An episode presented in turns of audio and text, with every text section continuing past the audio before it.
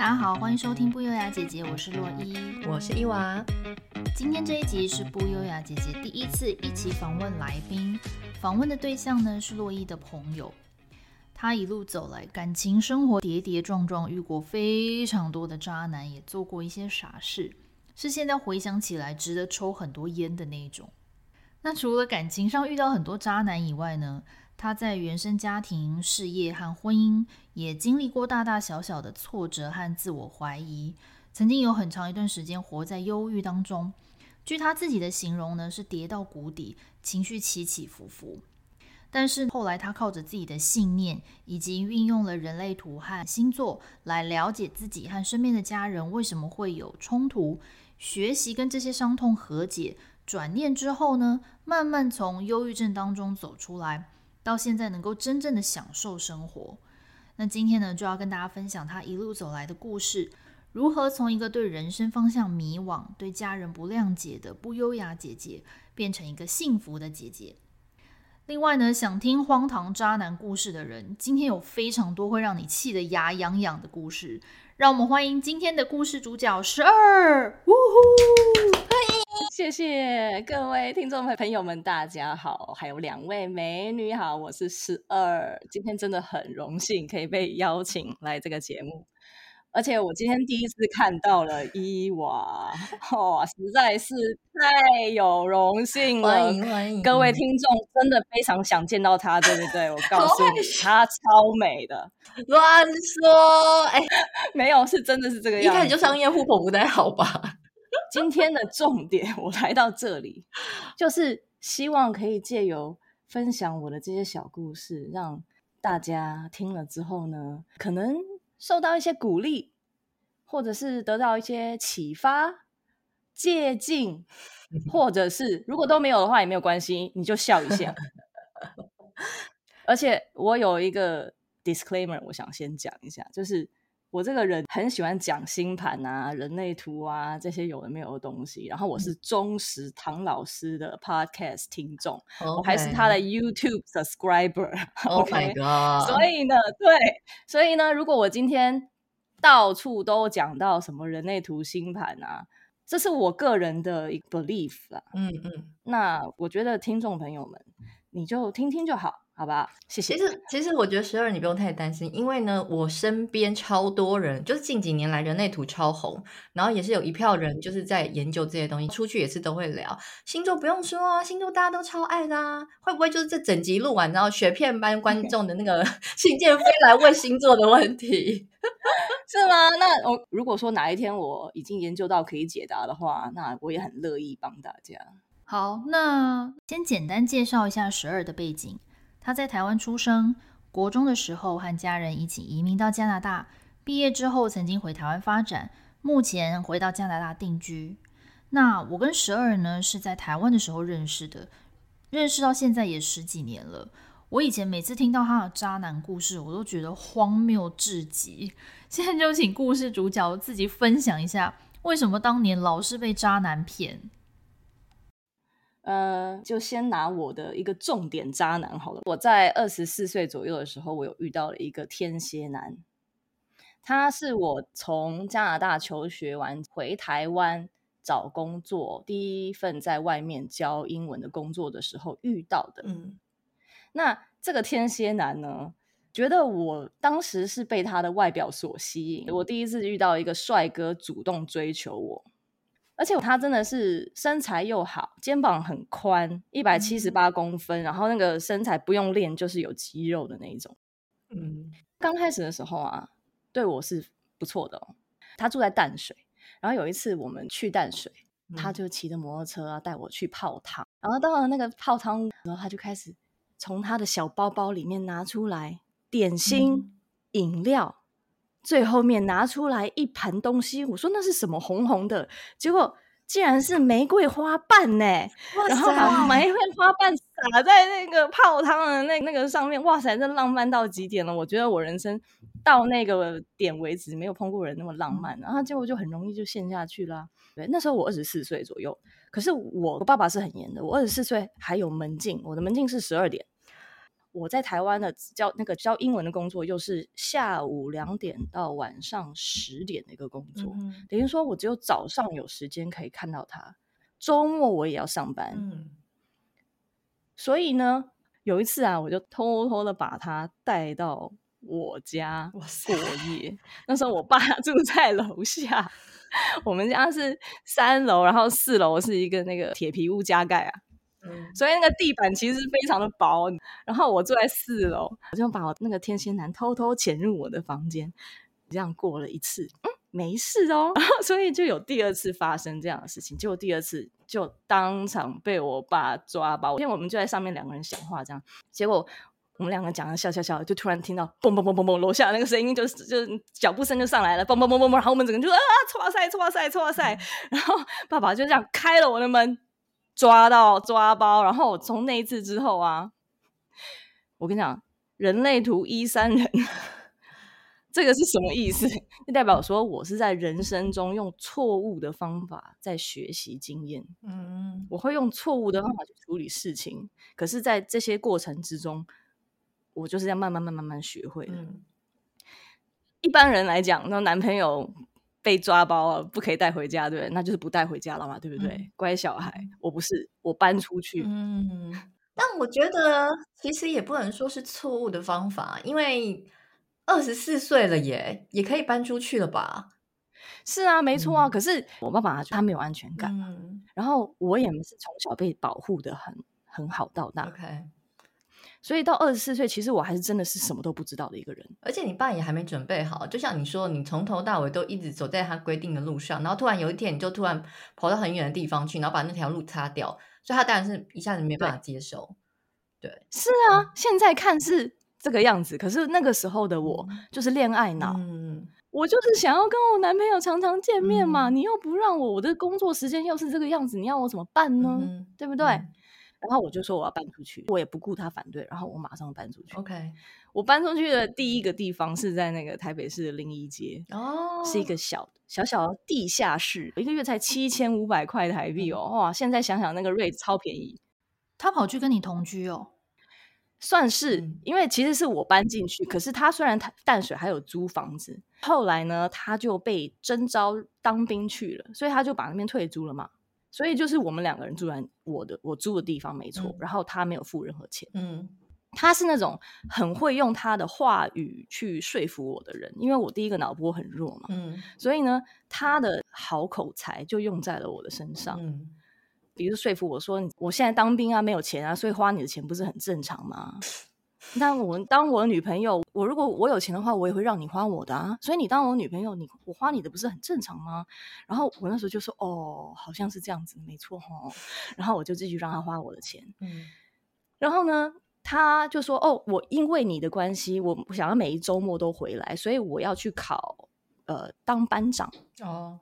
所以好像说当班长的第一个薪水稍微多一点，然后每一周都会放假，所以他都是为了我在做这些事情，所以他更是不需要分担任何钱。什么鬼啊？Okay. 他就是这样子说服我的，然后我那时候就笨笨的就让他做了这些事情。嗯、他训练我，其实训练的真的蛮好。天蝎座很会训练人，我觉得他训练我打扫、做饭，嗯，给他钱嘛，嗯。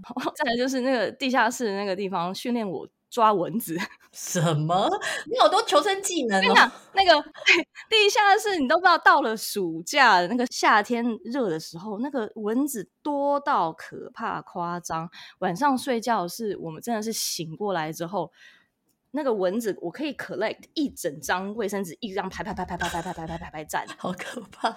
真的不夸张，那个地方很恐怖。所以一个一个一个月才七千五，我想大概是有它这个原因在吧。嗯然后他有一次放假回来，他想要跟他的男生的当兵的朋友出去玩。嗯、他就在回来之前，他就先跟我讲：“哦，晚上我们大概就早早的睡觉吧。所以你回我回来之前，你就先比如说洗个澡啊，准备好了就呃早一点睡觉好了。”然后我就说：“哦，好。”然后我也不知道他晚上要干嘛。然后他回到家之后呢，我们就先都全部都已经洗完澡了，我要准备上床睡觉了。他就突然说：“哎、欸。”我接到了一通电话，我的好朋友约我去钱柜，然后我就说哈，可是我都已经卸好妆，都准备弄完了。因为女生那个时候就是想要打扮漂漂亮亮才出去，所以我又要再化妆，什么很很麻烦嘛。他说：“对对对，你都已经卸好妆了，你就去上床睡觉就好了。”哦，而且对，那那你就不要去，嗯，我去，嗯。然后我说：“啊，这样子吗？”他就说：“对啊，对啊，就这样吧。”那对了，我没有钱，你先借我一千块。等于说，我就拿了一千块给他出去玩，嗯，然后呢，他就跟我讲说啊，反正我大概没没不会去多久就回来了。结果到了大概两三点啊，我就打电话给他，嗯，然后他就说哦，我快回来了，我快回来了，然后他挂掉，等个半小时，因为其实钱柜到我家很近嘛，嗯，应该不到半小时就可以回来，嗯，可是他还没有回来，我就再打电话，嗯，我快回来了，快回来了，挂掉。后来呢，我就。觉得实在是等太久了，然后我就很难过。我想说，我是不是要去那边找他啊？嗯。后来没想到，我在这么想的时候呢，突然我的电话响，我想说，哎，他要回来了，好高兴。结果我接起来是一阵子，就是那种口袋里面摩擦声音，所以他不小心 butt dialed me。哦。对。然后呢，我就在电话那一头听到他们在那边玩，然后有很多女生的声音。嗯。然后我就啊，这这这，你知道那个二十几岁出头的时候没完全感，然后真的是哭啊哭啊，想说你怎么这样子，然后骗我什么什么什么的。然后呢，我就想说好，那我听了，我跟你讲，我听了很久。后来我就想说，哎，不对，我这边还有一个室内电话，那个年代还有室内电话，所以我就拿我的室内电话打电话给他的朋友，嗯，然后我就听到电话那一头叮。然后他朋友就接起来，哦哦，他啊已经走了，已经走了。然后，我跟你讲，男生就是帮男生的啦。嗯，不管怎么样，他们男真的，我听说这件事情，男人都是这样。你打电话来，他们不用 set up 好，不需要先讲好，都是帮男生的。然后我就说，你不要再装了。他那边不小心打电话给我，我已经听了大概半个多小时了吧。然后他才哦，赶快把电话挂掉。嗯，你知道，把他的那个 电话挂掉，然后我这边电话也挂掉，然后他才回来。我可以理解那个，我现在回去看那个时候，我可以理解为什么那个时候的男朋友他后来会越来越不喜欢我。嗯，对我越来越没有感觉，因为一个女生如果不知道自己的自我价值在哪里，嗯、然后不知道说哦男生怎么样是错的，或者是不知道怎么自己站稳脚脚步的时候，男人真的是不会珍惜你。对，没错。然后后来他又开始对我做一些比较过分的事情，比如说啊，他喜欢买名牌衣服。那个时候那个年代，一万多块牛仔裤刷我的卡，嗯，OK，然后我就开始欠债。哦，我第一份工作也没多少钱嘛，然后他的手机也是我在付钱，你知道吗？嗯，他当兵手机，他一个月有一次电讲电话讲到八千多块台币。因为我那时候跟他是同一家电信公司，我们是用呃，你知道，就是有一种吃到饱的套餐，嗯、网内互打，对，往内互打免费，你一定要打往外才会需要钱，然后就是八千多块，然后也是我付账。哎，他当兵不是有薪水可以领吗？是啊，是啊，我他一定会说，我当兵薪水很少，哎，我们出去随便怎样就已经全部都花掉了，难不成你想要我退伍之后什么都没有存到钱吗？一定是这种说法。之类的，他没有讲到存钱的部分，可是他因为他很爱吃，oh. 所以他就跟我讲说，他全钱全部花在吃上面，还有就是来每个月来回的车票.就是为了我嘛。我现在听你这一段，我非常担心我女儿，我女儿跟跟雪儿一样是母羊母羊女孩，我好害怕，怎么办？啊，牡羊女生就是比较那个冲动一点就是跟你一样，就是很很。天真的去相信这一切，这样好。结果这个渣男最后是怎么样从你的生命里消失？还是后面又有发生更夸张的事？超级夸张！嗯，他周末回来，然后他他会跟我讲说，我身材不好啊，所以说他不是那么喜欢跟我做啊。比方说，然后所以他想要我们想呃那个的话，应该要去外面开房间啊，然后也当然也是我付钱，对不对？等一下，等一下，他刚刚那逻辑很奇怪，所以你的身材到了外面房间就变好。什么意思？他就是说增加情趣嘛，哦，增加情趣啊，OK，增加情趣，所以要你要 spice it up，go outside，go to a different place，OK，所以呢，我们就是周末去外面，然后结果我跟你讲，我那一个周末回来之后，我竟然染了性病、欸，哈，他一定会说不是，是不是那个地方不干净？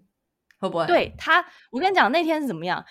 因为我其实跟他在一起之后，我我那方面比较弱，所以我常常在妇产科报到。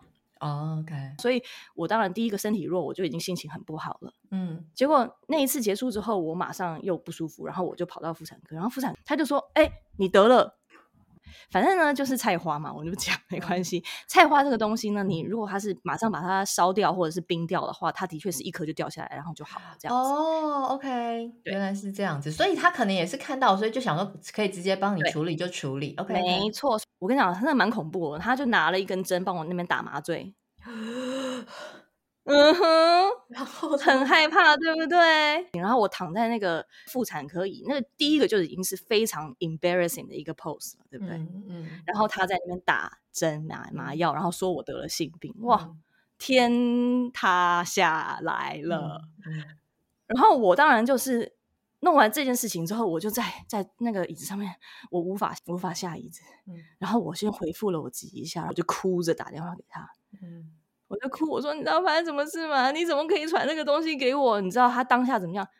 他骂我耶，嗯，他破口大骂，嗯，他说我怎么知道你有劈腿啊？你从外面那个男人得到了东西，还说我，哇，也是蛮嗯，然后呢？然后我当下就被他一骂，我就这样愣在那边呢，然后又是一个脑波很弱，不知道自己自我价值，就觉得说。我可是我没有劈腿啊，嗯，那除了他以外还有谁？你是不是反而有点怀疑自己，想说我是不是错怪他了？不，我没有，我没有觉得我错怪他，因为除了他还有谁？可是他讲的那么理直气壮，你没有一点怀疑？我我我有一点点怀疑，说会不会是那个 hotel 不干净？嗯嗯，OK，对，我的确是有一点点怀疑这个。可是说实在的，就长在那个地方 hotel，我那我那边要碰到哪里？嗯，没错。对，我这我为什么会问那个十二这件事情？就是呢，其实很多女生在遇到这件事情、遇到这样的男生的时候，他们都会直接自我怀疑，他们会觉得说啊，嗯，所以是我的错吗？反而怪自己等等，然后呢，就又开始对对方言听计从。所以其实这一切应该在你发现你有性病去检查的时候，就一切终止，就也不用打给他了。我觉得，我觉得你就是直接看清了。对，不过年轻人都会经历过十二这一段了。可是我的确是没有在那个时候就看清，嗯，而且还让故事继续发生。他，我跟你讲，各位朋友们，不管你认识什么样的男人，我建议多数都要戴套，嗯，因为你永远都不知道他有没有做什么事情，嗯。那我知道男人都会说戴套不舒服，我跟你讲，男人真的很爱用这这一招，嗯，戴套不舒服这一件事情，我听了真的是很想扒下去。现在。可是那个时候你就觉得对了，好像戴套不舒服，然后呢，你就会吃亏啊。嗯，我跟你讲，男人，你知道男人的精液射进去的话，你的 pH 值会呃混乱。然后如果说你自己身体不是那么的强，就是抵抗力没有那么强的话，其实你真的会常常生病的。你里面的 pH 值会乱掉。OK，而且我跟你讲，你在一段新的恋情以前啊，在还没有做第一次还没有做，一定要两个人都先去做性病检查。你说是男女朋友，然后要第一次发生的时候，两个都要去洗手去做吗？这个是外国人很正常的一件事情哦，真的。你在真的非常正常，交往还没有做做之前，两个人都要先去做性病检查，证明说我没有病，我们两个人才可以开始做，然后要避孕什么的，对不对？嗯。可是台湾以前的教，我觉得性教育不是那么健全。现在也好像说啊，现在还不行。你想说，我今天跟一个人交往之前，然后浓情蜜意正要做这件事，哎，我们首先首先去做一下 这个检查。我相信应该也不是所有人都可以接受吧。所以啊，我就觉得这个性教育在这一方面还是比较落后嘛，嗯、对不对？对对，因为在国外真的是非常正常的一件事情啊。OK，而且以前比如说我跟台湾的男生讲到这些东西，台湾男生还说你怀疑我，嗯，就是会生气，你知道吗？嗯，然后还说你才自己脏呢。就说你脏，用这个字眼。Oh, OK，对啊，而且我觉得台湾人有一个错误的观念，就是如果说你要去做性病检查，就好像是你不检点一样。OK，我觉得这个观念确实没有办法短时间内扭转了。性教育这东西，嗯，还是要好好的教下一代啊。等一下，等一下，我们先回到渣男，我觉得有点大离题。所以最后是怎么离开他的？到底？我跟你讲，那离开他的事情也很好笑啊。他他退伍出来之后，他找工作，他就跑到健身房去当健身教练。嗯，然后他就跟我讲说，因为他那时候是 sales，所以他的底薪好像只有一万多，然后他 everything is on commission，然后他又是新人，嗯、所以他没有多少钱，所以他还是不用帮我付房租。OK，然后他又开始做一些 part time modeling job，所以他就开始交一些就是比较漂亮的 model 女生朋友啊。我就开始觉得这个人实在是好像在利用我的钱，还有利用我住的地方。嗯、那时候已经四年多了，他打击了我自信心之后，让我觉得好像我得不到，就是我没有办法离开他。嗯，这个就跟那个家暴的妇女一样，对，对就是如果他他揍我，然后他呃我已经变这么狼狈了，然后对自己失去自信，就觉得我也不可能出去外面，别人还能够接纳我。然后就一直陷在这个回圈里面。是的，就是这个样子。反正我就是负债一堆啊，嗯，然后就是已经是非常的那个 mentally 就是很不舒服了，然后情绪暴躁啊，然后常常在怀疑他，嗯，然后他就又在说我什么身材不好啊，说我长得不够漂亮啊，还跟我讲说什么如果他先认识我的朋友的话，就不会跟我在一起啦，讲这些话，对，真的是渣男呢、欸，真的不是？那你为什么这样还不？你有提分手吗？这中间你到底有没有提过分手？其实我我们中间分分合合真的很多次，就有点像是你知道一分然后又合，分了又合，就好。那后来是该不会是他离开的吧？我要哭了。没有，其实其实到了后面啊，嗯，我有劈腿一次，干得好。反正呢，我就是在很奇怪的状况下认识了另外一个男的。嗯，然后那个男的就是有跟我交往了一下下，大概短短的三个礼拜。嗯、然后因为我伤害到了他，就是那个天蝎男，他反而从那个时候开始反过来再继续追我。哦，OK，你知道吗？男人就是这样，不知道他他快要失去的时候，他不会珍惜嘛，嗯、对不对？他那个时候就是这样子。所以那个时候我跟他分开三个多礼拜，他反而在那边。一天到晚说他很可怜，哭啊，然后打常常打电话给我说好想我啊，多爱我啊，什么有的没有的。然后呢，我就说那第一个你要还我钱。结果没想到好死不死，他那个时候竟然在被同事诈骗了三万多块钱，真的。然后他还跟我讲说，我妈妈说你还好还年轻，而且才三万多块钱，所以不算什么，所以我也不应该要计较这些事情。他已经被诈骗了三万多块了，那就认倒霉就好了，他也不能够还我。你没有算给他听说，哎，这四年来我大概被诈骗三十万哎，一定超过，超过了。哎，可是他被诈骗关你什么事啊？一码归一码。对呀、啊，没错。然后呢，他在健身房认识几个呃嗯同志朋友们，然后一个比较老的很有钱，嗯、蛮喜欢他的。结果我就因为我要跟他分手嘛，他就要搬出去嘛，他就搬到那个 gay 家。然后那个 gay 呢，就他就有一套，就是他自己买，另外再出租给别人的房子收回来，就给他住，用非常便宜的价钱给这个男的住。我就开始觉得，天哪，他怎么可以两个性别都通吃，而且还可以用他的嘴巴去说服别人再继续帮他？吓我一大跳！应该说，而且他可以用他的嘴巴，问问你要说什么东西。小歪，不是只有我吧？他应该就是很会破吧，就是 PUA 或是英文的 gaslighting，就是很会用言语操控别人，嗯、让别人都以为是自己的错的人。哦，对，是，我觉得他基本上这个是个操纵的自恋狂，真的是他离开哦，我。嗯、呃，不算是，因为他最后面他搬出去之后，他还是一一直不断的想要回来找我。虽然说我那时候已经开始变心了、oh,，OK，因为我毕竟还是有劈腿，然后我认识另外一个人，嗯、然后我发现，哎，其实这个世界上还是会有不错的人喜欢我。嗯、对，没错，大家要永远相信这件事情，因为有时候只是还没遇到，而且如果你会觉得你现在状态很糟，表示你身边那个人是错的，才会让你的状态变这么糟。对的，对的。我刚刚有一件事情也要想要告诉，就是年轻的小女生们。千万不要让男生拍你的裸照。什么？他拍了我很多。对，其实他是拍自己，他拍自己就拍到我。真的，因为他自恋嘛。等下这个渣男，他在那个故事结局，为什么是 ending 在这里？真的是这样子啊！他拍的东西都是我在帮他那个的时候。哦，哦，嗯，okay. 对。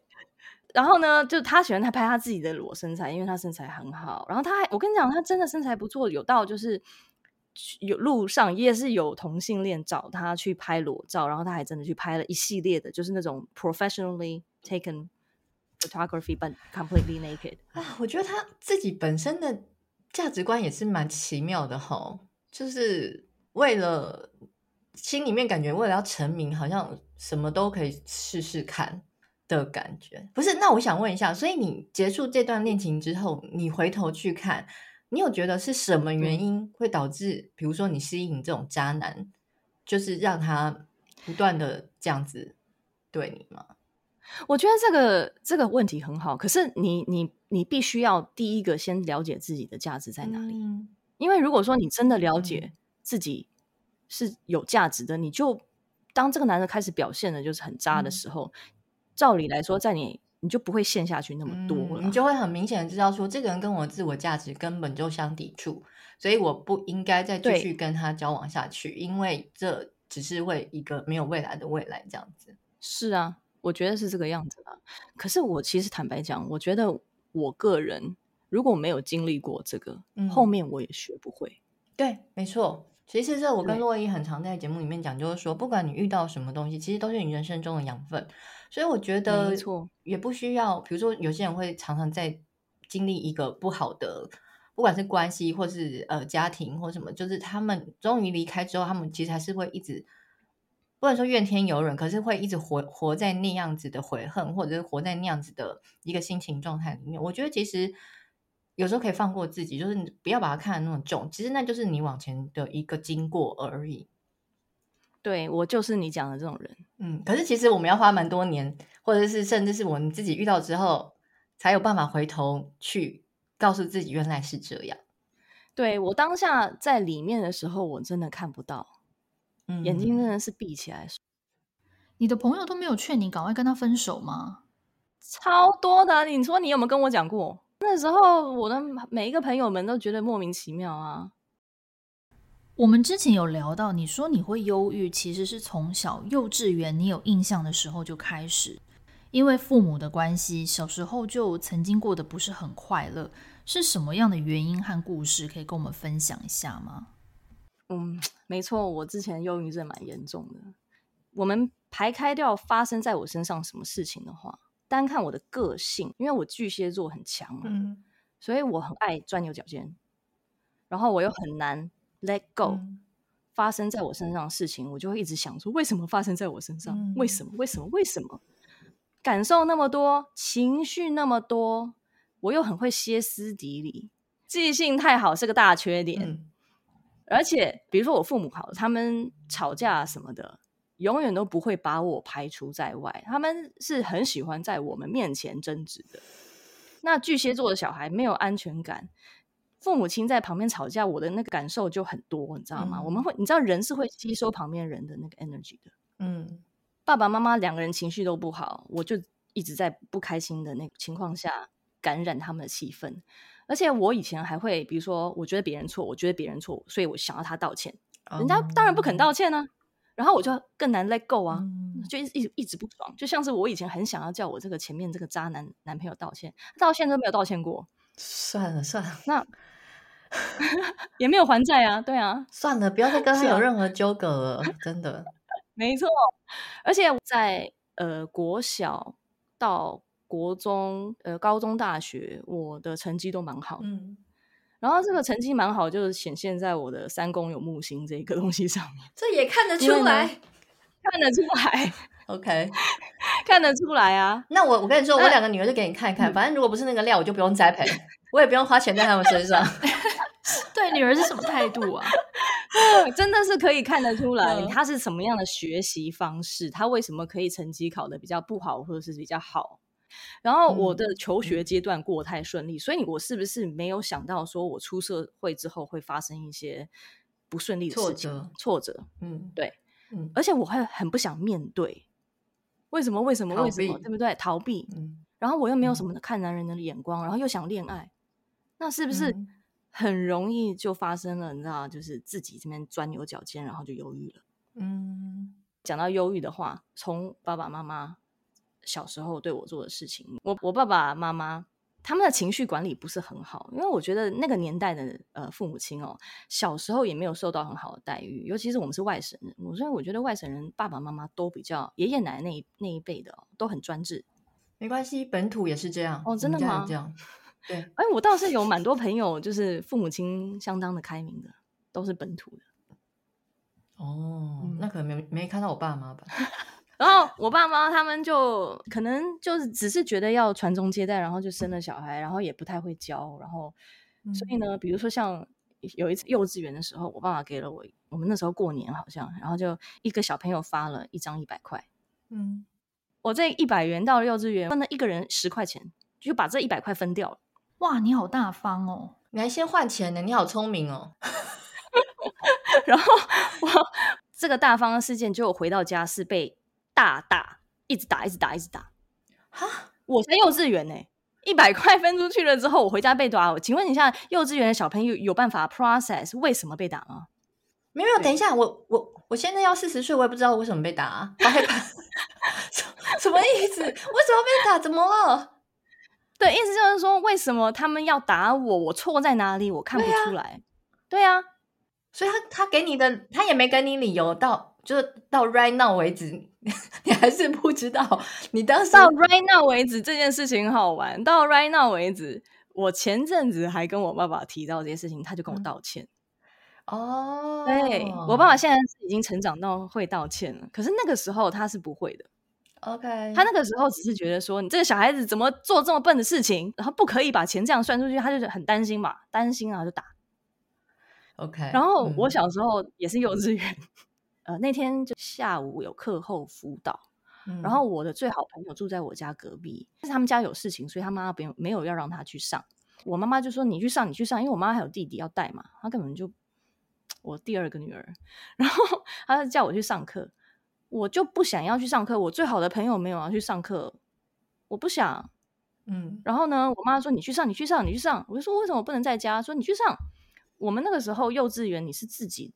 去上课不，并不是妈妈带去，因为因为家附近是不是？对，家附近。OK，嗯，妈妈就叫我自己出门，然后我就不想去上课，嗯，我就走走走走到楼下，不想上课，那我就坐在这边就好了，嗯，然后我就 坐在家里门楼下的那个加油站的那个是路边，我就坐在那边坐，嗯，结果过应该不知道多久吧，妈妈就气呼呼的跑出来找我，因为可能老师打电话来了。没有来上课，嗯，然后妈妈抓到我就开始打，在外面就打，猛打猛打，然后把我抓回家，跟我爸爸说：“你看你这个女儿这么小就会逃学。”然后爸爸也说：“这么小就会逃学。”然后开始猛打猛打猛打。再来就是你知道，我真的觉得爸爸妈妈你们要搞清楚，幼稚园的小孩根本不了解什么叫做逃学，什么叫做钱不应该分给人家，嗯。你如果看到你女儿有这样子的个性，你应该是要哦，她会这么做，我们来想办法，而并不是就打嘛。那我只是觉得我创伤，好不好？我创伤，我那时候觉得很严重。嗯，我我觉得在那个年龄里面的时候，你一定是会觉得哦，我是不是犯了什么天大的错，然后遭受到父母这样子的对待。可是其实说实话，我们现在反过来看，你只是很简单嘛，就是他们不知道怎么做父母。不知道怎么去教育小孩，所以其实有时候如果在那个当下，我相信就是你父母一定还有发生很多诸如此类，因为不会当父母而对对，对你造成的心理创伤。我小时候也是是这样，因为我爸妈也是完全不会去跟你聊天，然后也不会跟你讲说哦，事情该是怎样，人生该是怎样。他很多就是用言语或是用一些肢体去直接反应。嗯对，可是就是当你越长越大，你只要能够沉下来，在那个环境 survive 过来之后，你回头去看，其实有时候你就可以慢慢慢慢的理解。尤其是我自己当爸妈之后，对，我觉得就是因为我到现在都没有自己当爸妈，哦，有可能，对，有可能，嗯，对，对，这个是一个关键点。我觉得我没有到现在还没有当爸妈，而且我很怕当爸妈，嗯、因为我觉得我父母亲他们比较幼稚，所以我也比较幼稚，这是遗传的啊。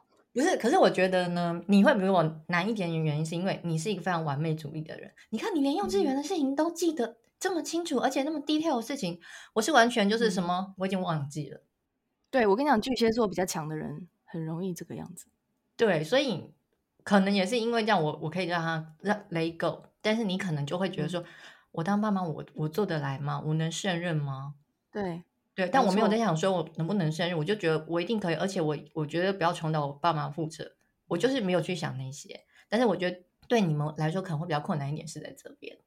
所以是等于说，你爸妈对你这些东西，你就慢慢累积，慢慢累积，然后就是让你的心情越来越忧郁，越来越忧郁，这样子吗？就爸爸妈妈这些事情，其实是让我不敢告诉他们事情，因为我无法抓到他们什么时候会生气，啊、什么时候不会生气，所以我干脆都都不讲。嗯嗯嗯，嗯对。然后我是人类图人生角色一三人，然后再加上，嗯、其实我的星盘跟我的人类图，它其实是讲差不多东西的。嗯，那我们这种就是用错误的方式在 在进行人生学习，嗯、那不告诉爸妈其实是蛮严重的。嗯因为你爸爸妈妈没有，你都已经做了，可能已经很大的篓子了，你爸妈才会知道。所以我的人生就发生过好几次，后面已经很大的篓子，我爸妈才知道。但是他们还是要帮你解决，虽然口头上骂，是，Okay. 这就是我幸，我也是我幸运的地方。我那个时候看不到，嗯，我现在知道。嗯、对对，他是心疼的骂啦，但是不知道怎么去讲。对，没错，没错。我因为我爸爸妈妈他们很就是吵架啊，情绪不好啊，然后我爸爸是属于会迁怒型的，嗯，那我妈妈就常常被迁怒，我们小孩常常被迁怒，嗯，我妈妈就会常常哭，抓着我说，他如果离婚的话呢，要我跟着他。他没有给我选择哦，他直接告诉我说，你我跟着他，因为我们家三个小孩中，我姐姐是爷爷奶奶最疼，我弟弟是唯一的男生，所以我要跟着他。那我那个时候就会有一个，好像我好像并不是那么重要。他干嘛直接这样定义你呀、啊？太过分了吧！哎，我爸妈，我妈至少还有给我选择说你要跟谁，然后自己在旁边哭。但是她直接叫你选她，什么意思啊？我没有选择权利吗？嗯哼、uh，huh, 我可是可，可是我真的是哭着就跟妈妈好，我跟你，我跟你。哦，对，OK。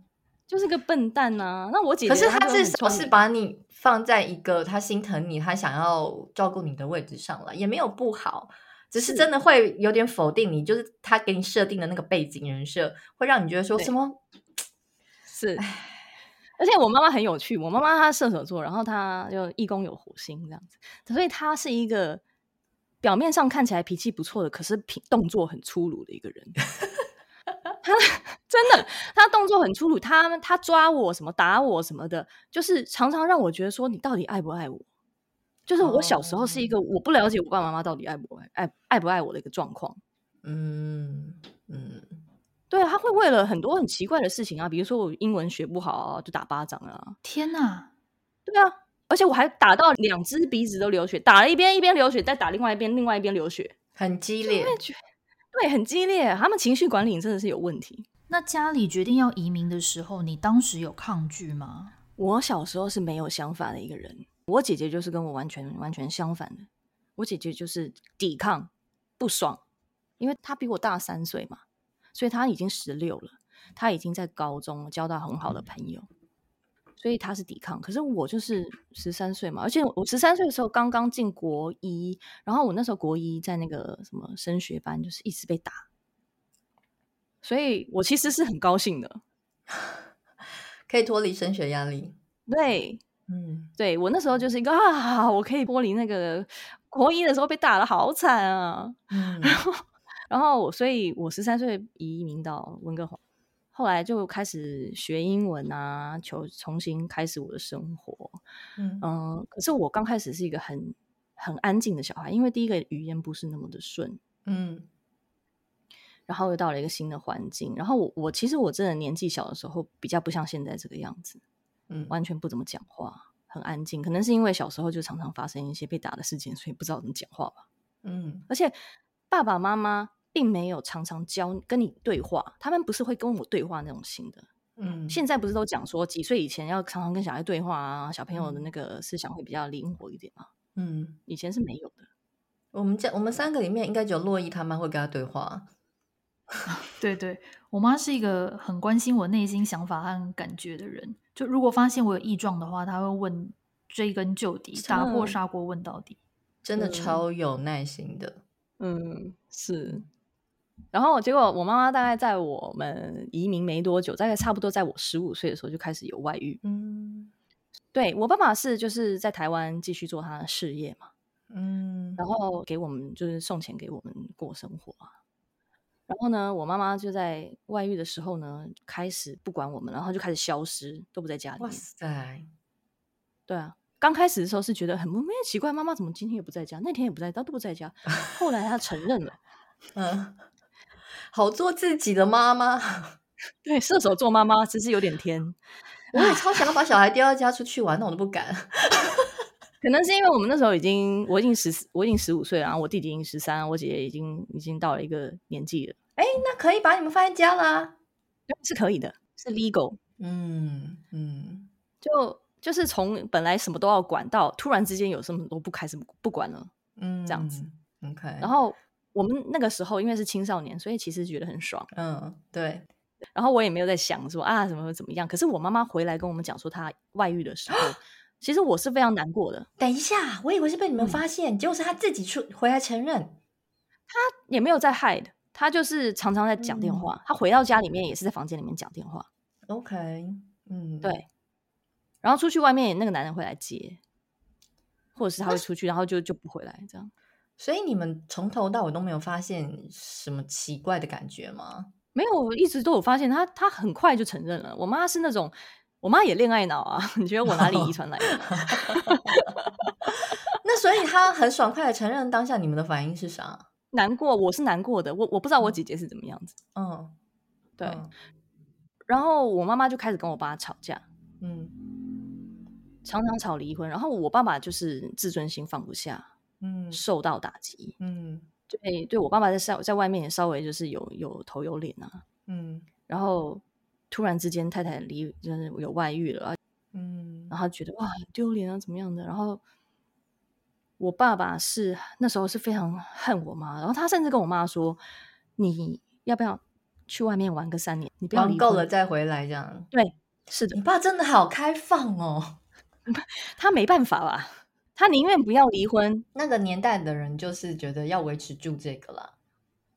尤其如果是像你说的，你爸是有在外面做生意等等的，而且我觉得他那心里的恨真的很难过去。比如说他在台湾就是这么打拼，然后这么累，然后回到家的时候就想到啊，远方的家人可以过得好啊，老婆一定把小孩照顾得很好。没想到老婆根本就没管小孩啊。嗯结果从那个时候开始，我妈妈就开始洗脑我，嗯，就跟我说我爸爸有多坏多坏，外面有多少女人，所以他这样做是对的。然后说我爸爸曾经为了他做了什么事情，我爷爷打他，然后就是一直跟我讲我爸爸的坏话，还说我爸爸床上功夫不好，他连床上功夫都跟我讲哦。我有想听吗？我有想听吗？我完全不想听。我觉得我妈妈真的是夸张到让我很不能接受。结果后来。嗯她在跟我爸爸吵闹离婚的这段时间，她还会打电话回来跟我哭，说她男朋友跟她不开心，她该怎么办？她把你当成姐妹淘哦？对，她把我当姐妹淘，她不是把我当女儿。然后我跟我妈说，你可不可以不要跟我讲这些东西啊？她也有跟我姐姐讲，她跟我弟弟说，我弟弟完全不想听。嗯。所以你说那个画面就是说，你可能坐着吃早餐，他就过来跟你，然后你不想听，你可能移动到书房，然后他又跟着你，然后你冲动到我就是属于一个 不讲话、默默听的状态，这样。我跟我妈常常吵架，然后因为她哭嘛，然后我就会担心她，然后巨蟹座真的很莫名其妙，又心软，然后又想骂她，哦，所以就是用骂的，然后就跟她讲说：“你不要这样，你为什么要这样对我？”然后什么，她就说：“你是我女儿啊，你跟我是是亲人，我不跟你讲，跟谁讲？”然后她就你知道，这叫做情绪勒索。对，我妈妈很会，嗯，我妈也很会这招，哎，怎么？哎、嗯，好。然后呢？然后呢？所以我跟你讲，我大概十五岁左右的时候开始，真的我觉得是忧郁症开始了，因为就太多事情，因为家庭的事情，巨蟹座家庭的事情影响很大。然后我那段时间就真的上课都是哭，然后我睡不好，嗯，然后就是我常常就是眼睛很肿这样子。我就记得我常常睡眠不足，嗯、在学校里面就是非常安静。然后我们家那段时间真的是让我看不下去，因为我爸妈吵架是我们大家一起在中间，对不对？嗯。然后我弟弟是非常恨我妈，到现在还是说 that bitch 哦，这样子，在我爸爸面前就是会骂我妈，就是用脏话。嗯。然后我妈妈这样子听的时候很难过，我爸爸旁边笑。嗯。我就觉得很那个那个脑中的印象很深，你知道吗？嗯，等一下，等一下，我想岔提问一下，所以你就是、嗯、你爸妈后来是有离婚吗？最后面大概到我大学十我十二年级时，他们正式离婚，大学一年级离婚了。所以你爸后来就是在你长大到现在目前过程中，中间有别的对象吗？我现在我爸爸有啊，现在有个对象。OK，所以他自己也有走出来了。哎，我我无法跟你讲说他有没有走出来。OK，所以。但是他至少愿意，就是打开心胸，再接受一个新的对象。对，他有。OK OK，那你妈呢？我妈妈后来呃重婚了四次。我妈总共离婚四次。你妈也太酷了吧！她好浪漫哦。是的。哇塞，你妈，而且在那年代，你妈好勇敢哦，嗯、好做自己、哦。对啊，是是不是射手座妈妈？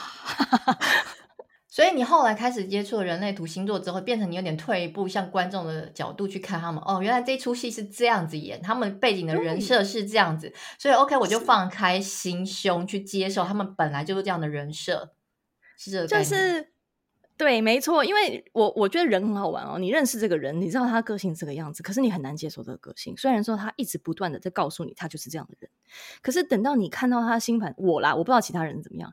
嗯、我看到他们的星盘跟人类图之后呢，我就突然有种好吧，那既然是这个样子，你要人生这样演，你要是这个角色，我你现在这个岁数了，我叫你改也是不可能的嘛。就是有点类似，比如说有些人呢，你知道，就他要走错路，你就试着拉他。可是呢，你现在知道说他就是必须要走错路，他才会成长的，你就说算了，你去吧。我自己也是这样的人，没错。嗯、所以我就觉得我爸妈就是大概，嗯、你知道，遗传是也会在人类图跟星盘上面看到的。OK，可是我我想问的是，就是说，所以在你还没接触人类图跟星座之前，其实你在这个回圈里面走不出去，再加上不出来。因为我是觉得啦，不管你哪一个星座，小朋友在成长的过程中，家庭真的是会影响你的人格非常大。不管你受过多高等的教育，或者是你在多什么样的环境里面，你的家庭要是有这样子，像你刚才提到的状况，或是我以我以前在节目分享我们家的状况，你的价值观或是你的呃，不管是对感情的态度什么，你都一定会偏差。所以再加上你后面又遇到渣男嘛，那、嗯、你后后面是怎样突然惊觉说哦？我好像忧郁症，或者你有哪一个点爆发吗？其实我忧郁症在跟渣男在一起的时候，我就有觉得说应该是有。然后，因为我大学的时候，最后面大四的时候，也有碰过一次，是我才艺比赛冠军之后呢，可能就想要当歌星啊什么的，然后就去参加这些东西。嗯，然后我爸爸那时候就很生气，他就说、嗯、做艺人是艺妓，天哪，你知道吗？哇塞，这真的是，嗯，他应该是担心我，嗯，对，不想让你去啦，对，他不想要我去，嗯，然后他还会说你没有才华啦，嗯，然后我跟你讲，巨蟹座，我听到这句话，我跟你讲，我永远都印在我的脑里那个画面，嗯，他讲那句话，嗯，我多么的多么的恨。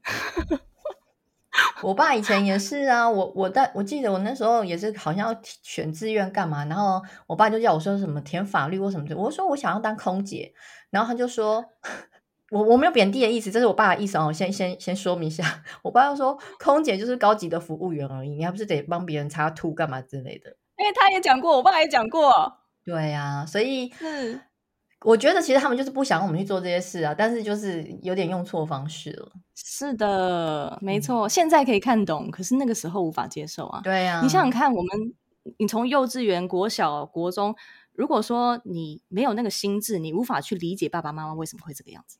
对，所以你就只是伤害而已。嗯，那结果你后来做了什么？你有去唱歌或什么？对啊，我有去啊。然后我不是说我冠军嘛，然后就后来回到台湾，嗯、我有被签约，结果后来也是没有成。然后，然后在那个之前，在大学，因为我这些东西在在做的时候，嗯，我也很想要外面的温暖。爸爸妈妈不是就离婚了，然后爸爸又很严啊，突然、嗯、本来是无政府状态，嗯、到我爸爸来，我跟你讲，严门禁十一点，哪里都不可以去。嗯我大学时代、欸，哎，开始变漂亮，开始有人喜欢我了。嗯，结果结果竟然开始门禁十一点，我能接受吗？嗯哼。然后我就每一次我爸爸只要一回台湾，比如说他回去两个礼拜，我跟你讲，疯狂 party。然后就本来好像是乖乖的女，结果后来开始变玉女。后来大四的时候被人家乱传我是公车。哦，oh, 对，然后在过了没几个月之后，传到我的好朋友耳朵才，才才让我知道。嗯，我那个时候真的开始忧郁症，因为我没有想到，你知道，男生会在背后这样讲我。嗯，虽然说我现在去想以前的事情啊，OK，我可以理解他们为什么这样，可是那因为那个男男生那个年纪很笨嘛，也是用用下半身在思思考嘛，嗯、然后我是一个完全没在想，你知道吗？嗯。嗯那我那一阵子真的是有打电话到那个 helpline 去哭，然后每个晚上在那边哭这样子。嗯，那你还会向外求救，我觉得还不错啊。因为家里面没有人跟我讲话。OK，可能因为我我家里面不温暖，然后我就想要从外面得到安慰嘛。嗯，然后又没有得到，又受到朋友的、嗯、以为认识是好朋友，觉得原来那一群都在这样讲我。你觉得那是一个温暖，但是其实殊不知人家看待你的角度。只是一个拿来茶余饭后的可能话题，不是真心的把你当成他们的朋友。是是是，而且可能，嗯，我也不知道。我觉得我的态度有时候，现在可能稍微好一点，可能那个时候还更严重吧。别人会觉得我高傲。哦，OK。然后我跟你讲，我又逃避。对，我不是每一次有开始不开心的时候，我可能就有一个机会到别的地方嘛。那个时候就是我可以回到台湾，因为我大学终于毕业了。嗯。然后我就想要回台湾，嗯、所以回到台湾之后啊，没过没过没隔多久就遇到那个渣男，嗯，我的故事就是这样连接下来的，嗯，然后再加上我那个时候想要呃唱出唱片，结果后来又没有成，所以就是一个个连接的打击这样子，嗯，然后到了差渣男要结束的时候，当然渣男我不是要分手吗？嗯、然后那一段时间我爸爸不是要帮我还债吗？嗯，他跟我的交换条件是。你去上海念牙医，嗯，我就帮你还债，嗯，然后你就去上海，对啊，因为我其实觉得我念书是很 OK 的嘛，嗯，OK，对啊，然后我就跑到上海去。可是你对牙医有兴趣吗？我其实不知道我有没有兴趣，就因为我爸是牙医嘛，嗯，我看我爸爸做了那么久，然后我觉得可能是可以的吧。可是我只有看到我爸爸，我并没有想到上海是什么样的状况。嗯，结果我到了上海之后，我觉得我没有办法接受那里的环境，然后我没有办法接受那里的教育 system，因为毕竟我还是来过加拿大念书的。嗯，在那里上课是他们说什么就是说什么，就是做什么。嗯，而且他们的政策变得有多快就有多快，是上面一个人说了一句话，下面马上变，不需要经过 legislation，不需要经过投票。嗯，这个对我月亮在九宫。是无法接受，我们一定要理念一样。如果这个地方的理念跟我不同的话，我无法待下去。九宫是一个好神神秘的东西哦，我一直听到讲九宫。九宫其实是射手座的宫位，然后它就是代表一个理想啊，然后代表一个你未来的方向，你想要怎么做？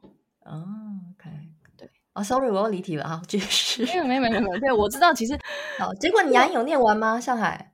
我是二十八岁去的，跟我的同学同期十八岁，差了十岁，我跟他们没有办法当朋友，我只能跟外面的人当朋友。嗯，我没有在，我有没有在认真念书？没有，很大啦，说没有，真的没有啊，我没有在认真念书。可是我跟你讲，我运气好到不行，我还每一科都还可以过。你是不是 OK？好，然后呢？好讨人厌，木星三宫这件事情很讨人厌。我告诉你，真的是这个样子。OK，唐老师讲过，我们的运气真的特别好，在考试这一方面，嗯、求学这一方面。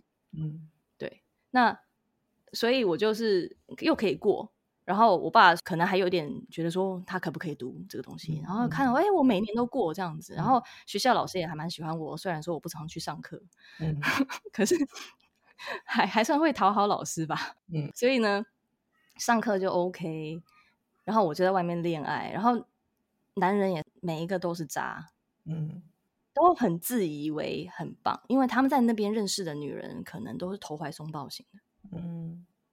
然后可能就是用钱就可以买，嗯，那我是一个，我跟你讲啊，我是一定要恋爱啊，嗯，然后可是其实海王星在武功这一点，要么就是我们我们当一个恋爱的白痴，要么就是我们一直不断的伤害别人，它是一个很极端的现象，哦、嗯，OK，所以我就在那边，就是因为我从其实我并没有真的喜欢任何人，我就是哎这个也可以试试看，那个也可以试试看，这个也可以试试看，哎。可能试试看，我想要知道我试了之后，我可不可以喜欢上这个人？可是都没有，所以你就是一直在寻找就对了。